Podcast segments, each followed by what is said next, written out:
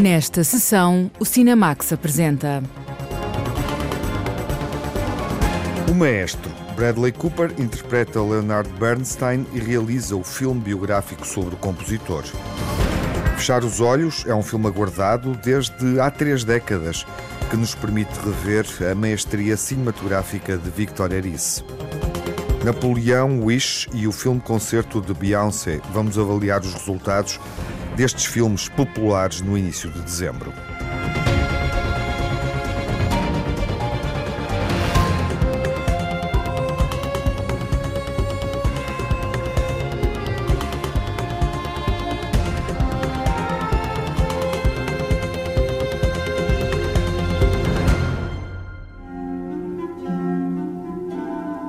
O Maestro é o segundo filme realizado por Bradley Cooper e, tal como sucedeu com Assim Nasce uma Estrela, é um filme igualmente musical. O maestro é Leonard Bernstein, grande compositor norte-americano que Bradley Cooper também interpreta. A jornalista Lara Marques Pereira vê este filme biográfico sobre a arte, a música, o cinema e um amor imenso. A obra de um dos nomes grandes da música é já maior do que o homem. Leonard Bernstein, pianista, compositor, maestro e professor, deixou uma obra musical imensa e reconhecida e continua a ser uma inspiração. Bradley Cooper, ator e realizador, há muito que se imaginava a dirigir uma orquestra como Bernstein fazia de forma eloquente. Quando Steven Spielberg lhe fez o convite para realizar Maestro, percebeu que tinha de avançar. Finalmente, depois de 27 anos nesta área, encontrei algo que faz sentido para mim, que é dirigir e interpretar um filme. Tenho esta obsessão em conduzir uma orquestra imaginária desde há muitos anos. Uh,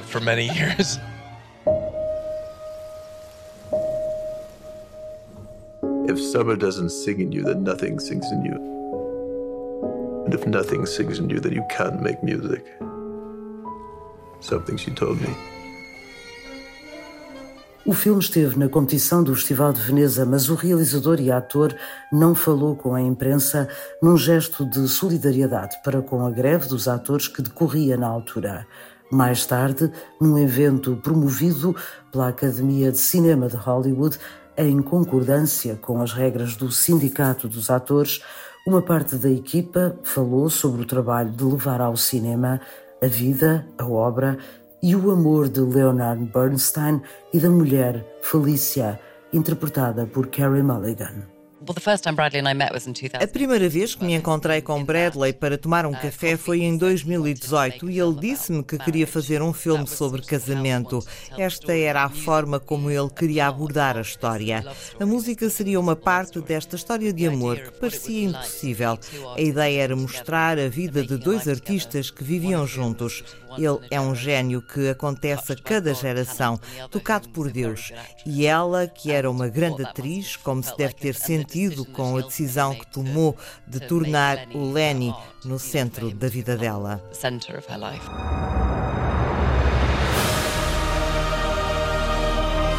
I love people so much that it, it's hard for me to be alone. And music, it keeps me glued to life.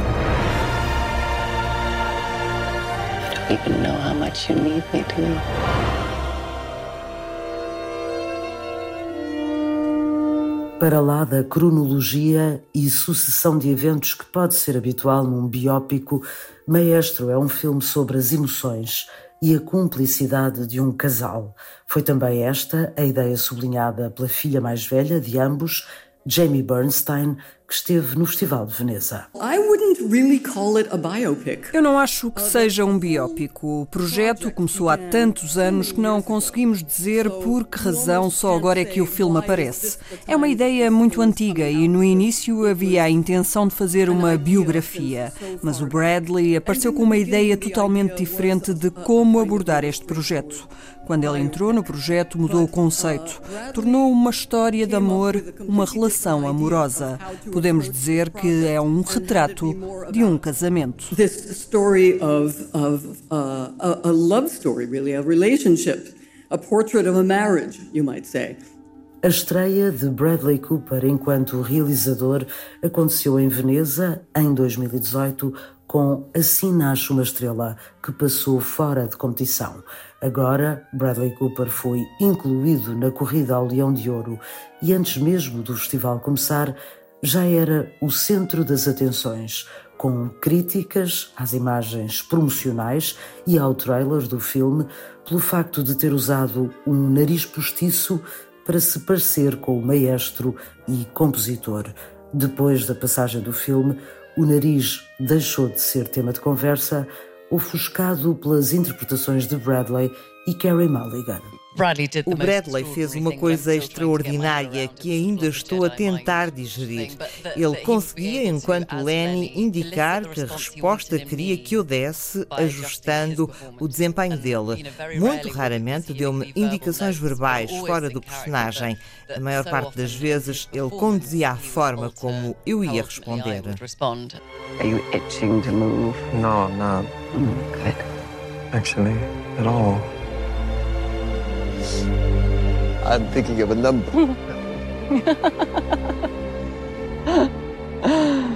oh, I don't know. Nine. No. Five. No, you have to think.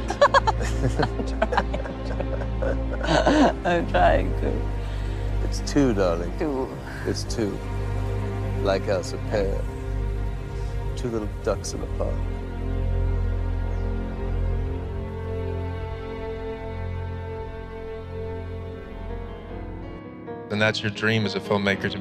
Esse é o sonho de um realizador: sonhar uma história em cinema, o mais alto que for possível, e depois ter atores que a consigam desempenhar.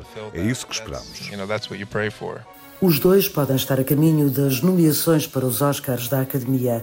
E Maestro, apesar de não ter conquistado qualquer prémio em Veneza, é seguramente uma das estreias do ano. Um filme que foge à tradicional biografia para se tornar num retrato íntimo de uma figura marcante da música no século XX. Jamie Bernstein elogia o resultado e a forma como a música de Leonard Bernstein, usada no filme, também ajuda a contar uma parte de quem era o pai. It was such a thrill foi muito empolgante para mim e para os meus irmãos que o Bradley tenha decidido usar tanta música de Leonard Bernstein no filme. Nós achamos que a personalidade do meu pai é audível e perceptível em muita da sua música. É como um autorretrato. It's like a self-portrait. Oh, she's so beautiful. Tell me about Oh, she's wonderful. She's a lovely girl. What age are we living in? One can be as free as one likes without guilt or confession. Please, I know exactly who you are.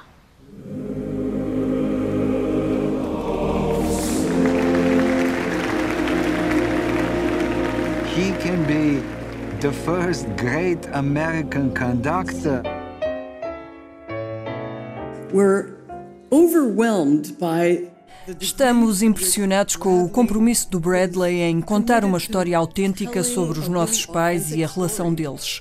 Ele podia tê-lo feito de várias maneiras, mas escolheu envolver-nos durante todo o processo para que pudéssemos ver o nascimento, ver esta obra ganhar vida. Foi muito tocante para nós que ele nos tenha incluído e que tenha ido tão longe para ser o mais autêntico possível.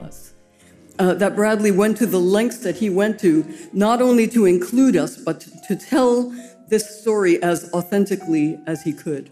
Leonard Bernstein é retratado como um homem de energia inesgotável, intenso e arrebatador na forma como vivia e sentia a música. E tudo isso passa pela linguagem corporal enquanto maestro e pelo entusiasmo com que fala das obras e da música que criou ou que interpretou, numa gravação de um dos concertos para a juventude com a Orquestra Filarmónica de Nova York em 1960. Bernstein apresenta pela primeira vez uma obra da sua autoria a fechar um programa de música clássica e, com algum humor, admite que a peça tinha sido um falhanço no palco da Broadway. A abertura da minha opereta ou musical, ou aquilo que quiserem chamar-lhe, e que se intitula Candid. Escrevi esta peça há cerca de quatro anos, mas não foi um grande sucesso. Esteve cerca de dois meses na Broadway e depois acabou. Foi triste. E foi especialmente triste porque a peça era suposto ser divertida em vez de triste. O espetáculo foi interrompido, mas espero que a música perdure e espero que vos dê uma ideia da diversão e da alegria que estava naquele espetáculo. Here's the overture to Candide.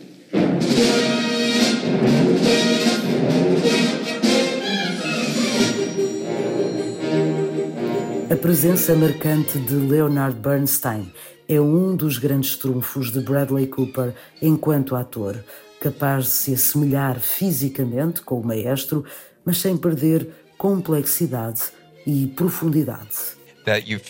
Talvez sintam que conhecem aquele homem depois do filme. Esse era o objetivo, que possam perceber o que se passa na cabeça de Leonard Bernstein quando ele está a dirigir a orquestra. O maestro oferece uma visão alargada sobre o homem e a mulher Felícia com quem partilhou a vida para lá dos romances ocasionais e de uma bissexualidade pouco assumida. Bradley Cooper conta a história dos dois ao longo de décadas alternando entre preto e branco e cor, entre palco e bastidores e com uma segurança difícil de encontrar numa segunda longa-metragem. O ator realizador confirma a apetência por projetos especiais e, mais uma vez, tal como aconteceu com Lady Gaga em Assim Nasce uma Estrela, acertou em pleno na escolha de Carey Mulligan para dividir a história de um romance e de um homem que se tornou uma figura incontornável na história da música no século XX.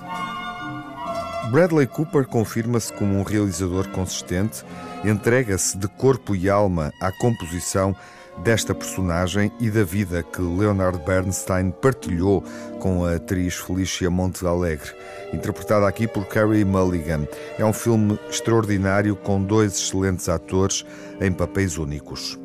O maestro estreou na seleção oficial do Festival de Veneza e está em exibição nos cinemas nacionais, onde pode ser visto nas próximas semanas, antes de ficar disponível na plataforma doméstica Netflix no dia 20 deste mês. Esperamos três décadas para ver um novo filme de Victor Erice. O cineasta espanhol apresentou Fechar os Olhos no Festival de Cannes e recentemente numa sessão onde conversou com o público no Le Fest, o Festival do Filme de Lisboa. A jornalista Margarida Vaz dedica atenção a um filme sobre um mistério e que pode ser o derradeiro filme de Victor Erice.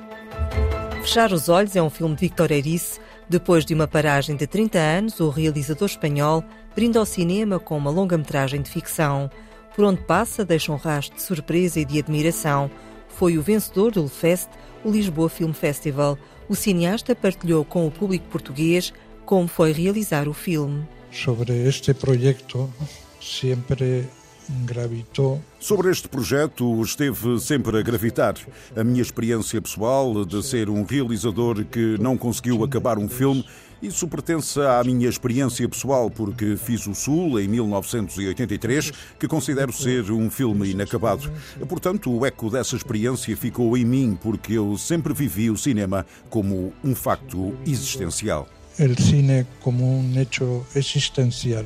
Victor Erice admite referências autobiográficas. As histórias pessoais podem tornar-se histórias de todos. O realizador espanhol salienta o lema de vida evocado pela personagem Max, projecionista de cinema. Essa frase que diz o personagem de Max. Aquela frase que a personagem Max diz, sem medo nem esperança, diz a lenda que era o lema dos gladiadores romanos no circo em Roma. Tem sido muito comentada ao longo do tempo por filósofos e escritores. Continua a haver tantos lemas que se podem usar ao longo da vida que nos ajudam ou nos podem ajudar a sobreviver. O extraordinário do cinema ou de qualquer expressão artística é o facto de fixar esse sentimento. Ou seja, um filme, mesmo que parta de uma história particular, individual, o desafio é fazer com que no final essa história seja a história de todos, a que haja um reconhecimento, a busca da transcendência. O reconhecimento, a busca dessa transcendência. Fechar os olhos é um drama. Durante a rodagem de um filme, um famoso ator espanhol, Júlio Arenas, desaparece sem deixar rasto. As últimas imagens que existem sobre ele são as filmadas pelo realizador e amigo Miguel. Passados mais de 20 anos, o desaparecimento é de novo falado. Regressam os fantasmas do passado e a procura das respostas para o que aconteceu. Para o cineasta Victor Erice, mais do que um enigma, é um mistério por resolver. Na película he jugado no filme, eu joguei com uma certa convenção eh, de que o caso do ator é também o caso de uma crónica de sucessos. Portanto, há um enigma por detrás. Acho que um dos grandes desafios para mim, enquanto realizador, foi passar do enigma ao mistério. Eu considero o mistério uma categoria superior ao enigma. Sabemos que os filmes, por exemplo, de enigmas policiais ou de crimes são resolvidos no final. O assassino era o mordomo. O mistério, eh, pela sua própria natureza, não pode ser encerrado. Portanto, cabe ao espectador dar a si próprio uma resposta. Talvez eu não tenha uma resposta definitiva e não quero ter uma. Eu não a tenho definida, nem quero tê-la. Sigue. Me alegra muchísimo que haya aceptado participar en el programa. Nos costó Dios y ayuda a encontrarle hasta que supimos que ya no vivía en Madrid. Yo escribí el papel pensando en Julio. Do elenco fazem parte a atriz Ana Torrente e os atores Manolo Solo, com o papel de Miguel, e José Coronado interpreta Júlio Arenas. Fechar os Olhos é um filme onde as personagens se interrogam, procuram descobrir quem são e para onde vão. Um filme sobre a memória e a identidade. Victor Erice lança ao debate o que é um nome. Há uma questão que está na raiz da película, que são os nomes. Há uma questão que está na raiz do filme, que são os nomes os nomes. Há o tema da memória e o tema dos nomes. O debate que é um nome. O que é um nome? O Sr. Levi, no início do filme, mudou de nome quatro vezes, quatro. E que Levi será o último da sua vida. A filha é Judis, a personagem de Miguel Garay, o escritor e realizador, num retiro no Sul, chama-lhe Maier. O ator Júlio Arenas é Gardel e, ao mesmo tempo, Mário, professor de tango. Há esse debate sobre o nome. O que é um nome? Esse debate sobre o nome, que é um nome. O poeta Jorge Luís Borges é uma fonte de inspiração para o realizador Victor Erice. As personagens centrais de Fechar os Olhos saíram de um conto do escritor argentino A Morte e a Bússola A história de Borges, A Morte e a Bússola, é um conto de Borges que acabou por me influenciar ao ponto de eu ter feito uma adaptação dessa história para um filme em 1990. Cheguei a falar com Borges para que ele fosse o narrador do filme. Mantive essa reminiscência de Borges. Se ele cita Borges, é porque nessa história há duas personalidades, dois homens que nasceram nas mesmas circunstâncias, um seguindo o caminho do bem bem, o outro seguiu o caminho do mal. São dois arquetipos que acredito que me influenciaram no desenvolvimento das duas personagens centrais. Mas se cita Borges é porque num poema ele diz que por detrás do nome há o que não pode ser nomeado. Todos herdamos um nome à nascença que não fomos nós que escolhemos. No nascimento que não hemos elegido nós. Nunca hemos hablado tú y yo de lo que pasó. Leí que en el último viaje que hizo en coche alguien le vio y que iba acompañado.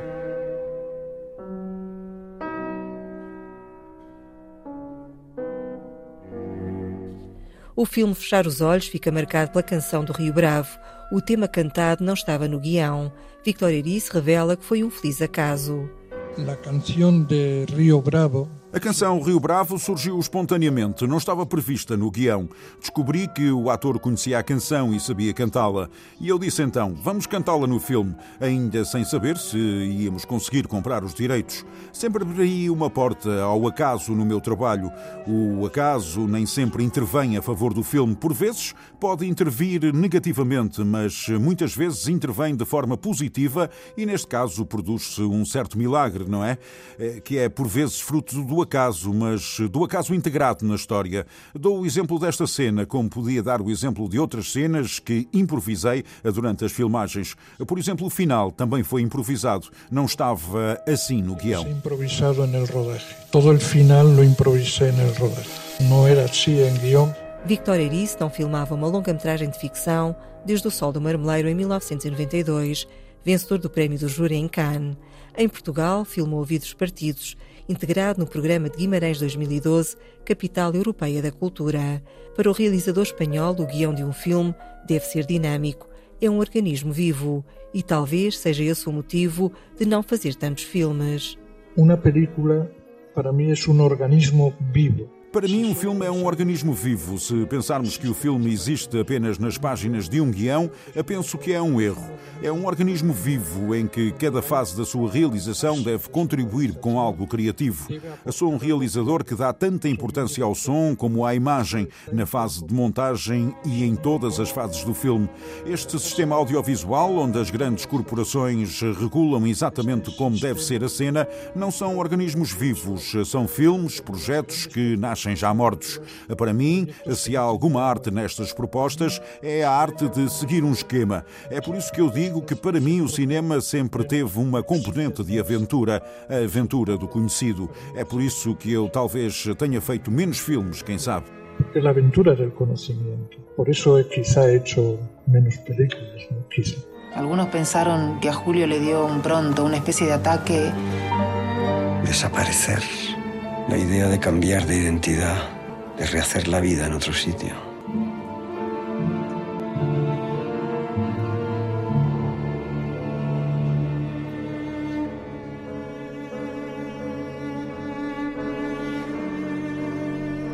Fechar os Olhos, de Victor Erice, foi eleito o melhor filme do Lefest, Lisboa Film Festival 2023. É, para a revista Cahiers du Cinéma, um dos melhores filmes do ano. Está nomeado para os Prémios Goya. É um drama sobre emoções, busca de identidade e um hino ao cinema. Esta é a oportunidade de descobrir o novo filme do cineasta espanhol Victor Erice, que não filmava, como já dissemos, há três décadas, e ele é um cineasta muito acarinhado e considerado pela crítica e pelo público, sobretudo devido aos filmes O Espírito da Colmeia e O Sol de Marmelo.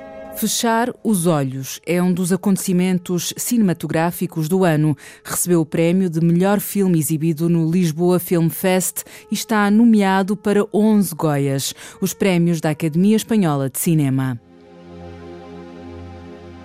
Napoleão, Wish, O Poder dos Desejos e o filme Concerto de Beyoncé são algumas das estreias mais populares deste período natalício.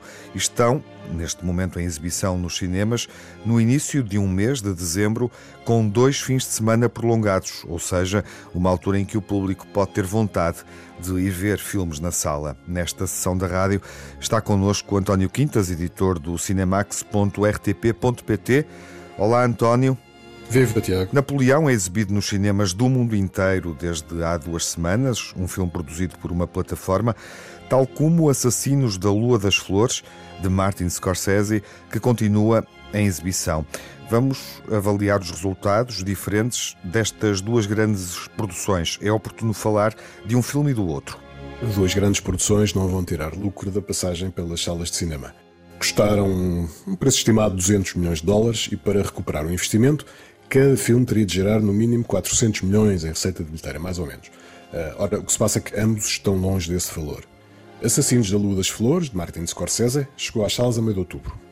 Soma uma receita mundial, neste momento, na casa dos 154 milhões de dólares. Napoleão de Ridley Scott estreou algumas semanas depois e vai apenas nos 138 milhões. Mas os números do arranque foram quase o dobro dos conseguidos pelo filme de Scorsese. Por isso, a história do imperador francês deve terminar a carreira nas salas com o resultado acima do drama policial sobre racismo no oeste americano. Com a garantia quase absoluta de que a passagem pelos cinemas destas duas grandes produções vai terminar no vermelho, a imprensa especializada nos Estados Unidos diz que não existe grande motivo para alarme. Uh, dizem eles que o objetivo da Apple será garantir Oscars, ganhar prestígio, construir nome, promover a plataforma de streaming, ou seja, em última análise, podemos mesmo dizer que, será, que o objetivo será vender computadores e telefones. Ou seja, eh, temos aqui um fracasso, um fracasso de bilheteira, ou dois fracassos de bilheteira que não são fracassos. Apesar destas justificações, uma coisa continua a parecer clara. Falta uma estratégia sólida por parte da indústria norte-americana de entretenimento. Esta aposta nas grandes produções por realizadores consagrados é apenas mais uma experiência inconsequente, destinada a queimar umas centenas de milhões de dólares, algo em que uh, o setor do streaming parece estar a tornar-se perito. Neste período de Natal, a Disney propõe, como é hábito, um filme. É o Wish, o poder dos desejos. Podemos falar de um divórcio entre os espectadores e esta nova animação da Disney? É um problema um pouco mais amplo, Tiago. Ou, se quisermos, a continuação de uma tendência. A verdade é que a animação da Disney não consegue um sucesso nos cinemas desde a pandemia. desde que decidiu dar prioridade ao streaming e chutou para lá os lançamentos de Mulan, Luca e Sol, o que acontece é que destruiu parte do valor das suas longas metragens de animação, que costumavam ser grandes sucessos de bilheteira. A qualidade das histórias também não ajudou. Tanto Elemental como este mais recente, Wish, não foram recebidos com grande entusiasmo, nem pela crítica, nem pelo público, que tudo indica prefere aguardar pelo lançamento breve dos filmes no streaming. Foi treinado para tal com as, com as decisões erradas da, do estúdio no tempo da pandemia e logo, logo a seguir ao Covid. Há uma última esperança ainda para este de que o filme consiga recuperar um pouco durante as férias de Natal. Hum, este ano o alinhamento de estreias na quadra é fraco e pode ser que o filme ainda consiga recuperar um pouco uh, do prejuízo que, que poderá acumular para o estúdio. Finalmente, este ano vimos dois filmes-concerto nos cinemas. Taylor Swift, já falamos disso aqui, registrou os melhores resultados de um filme deste género nas salas de cinema. Nesta altura está em exibição o filme de Beyoncé sobre a tour do último disco. Qual é a popularidade destes dois filmes-concerto? Estes filmes-concerto são mais um exemplo da procura pela fórmula mágica por parte dos cinemas.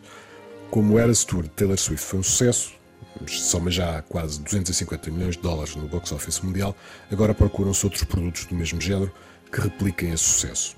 Infelizmente, as fórmulas mágicas no cinema, como em quase tudo, não existem. E o filme sobre a Renaissance Tour da Beyoncé estreou com modestos 27,5 milhões de dólares.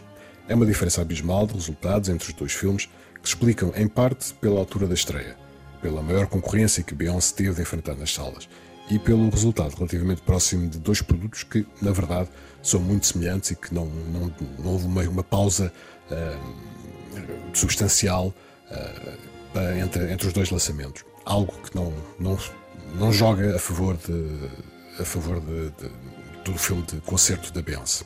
Obrigado, António. Foi um prazer, Tiago. Até breve.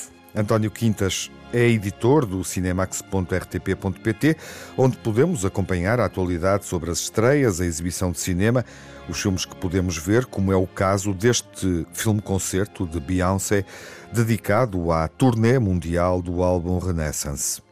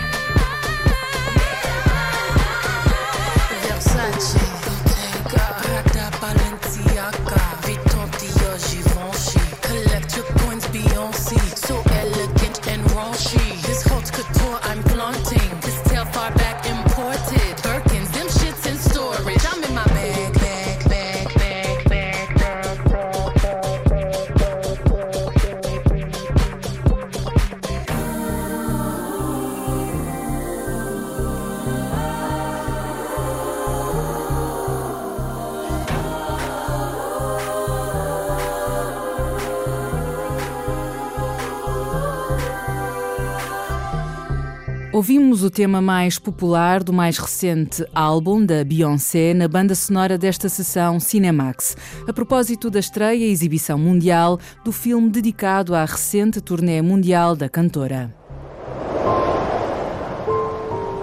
Na próxima sessão, vamos viver os dias perfeitos de Vin Wenders, embalados por Lou Reed, é claro. この世界は本当はたくさんの世界がある。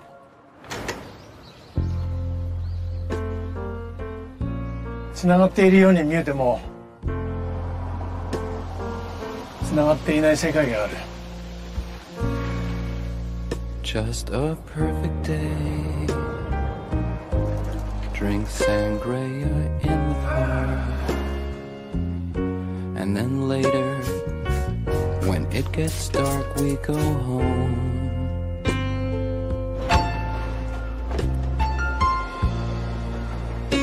just a perfect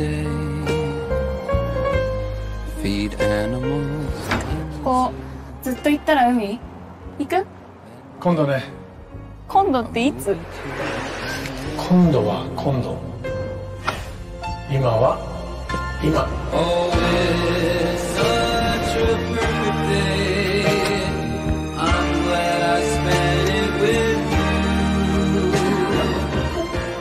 兄さん。久しぶり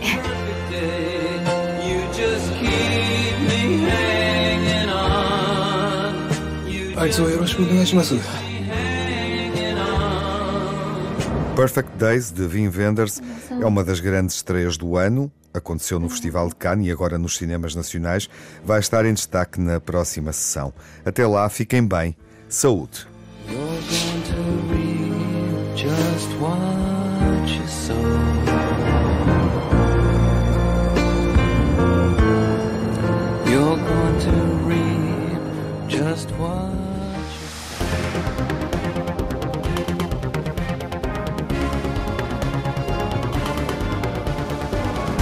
No Cinemax correm os créditos finais. Edição e coordenação de Tiago Alves, com Lara Marques Pereira e Margarida Vaz. Sonorização de Rui Fonseca. Pós-produção de Cláudio Calado. Banda sonora original de Cinemax é composta por Nuno Miguel e remisturada por César Martins.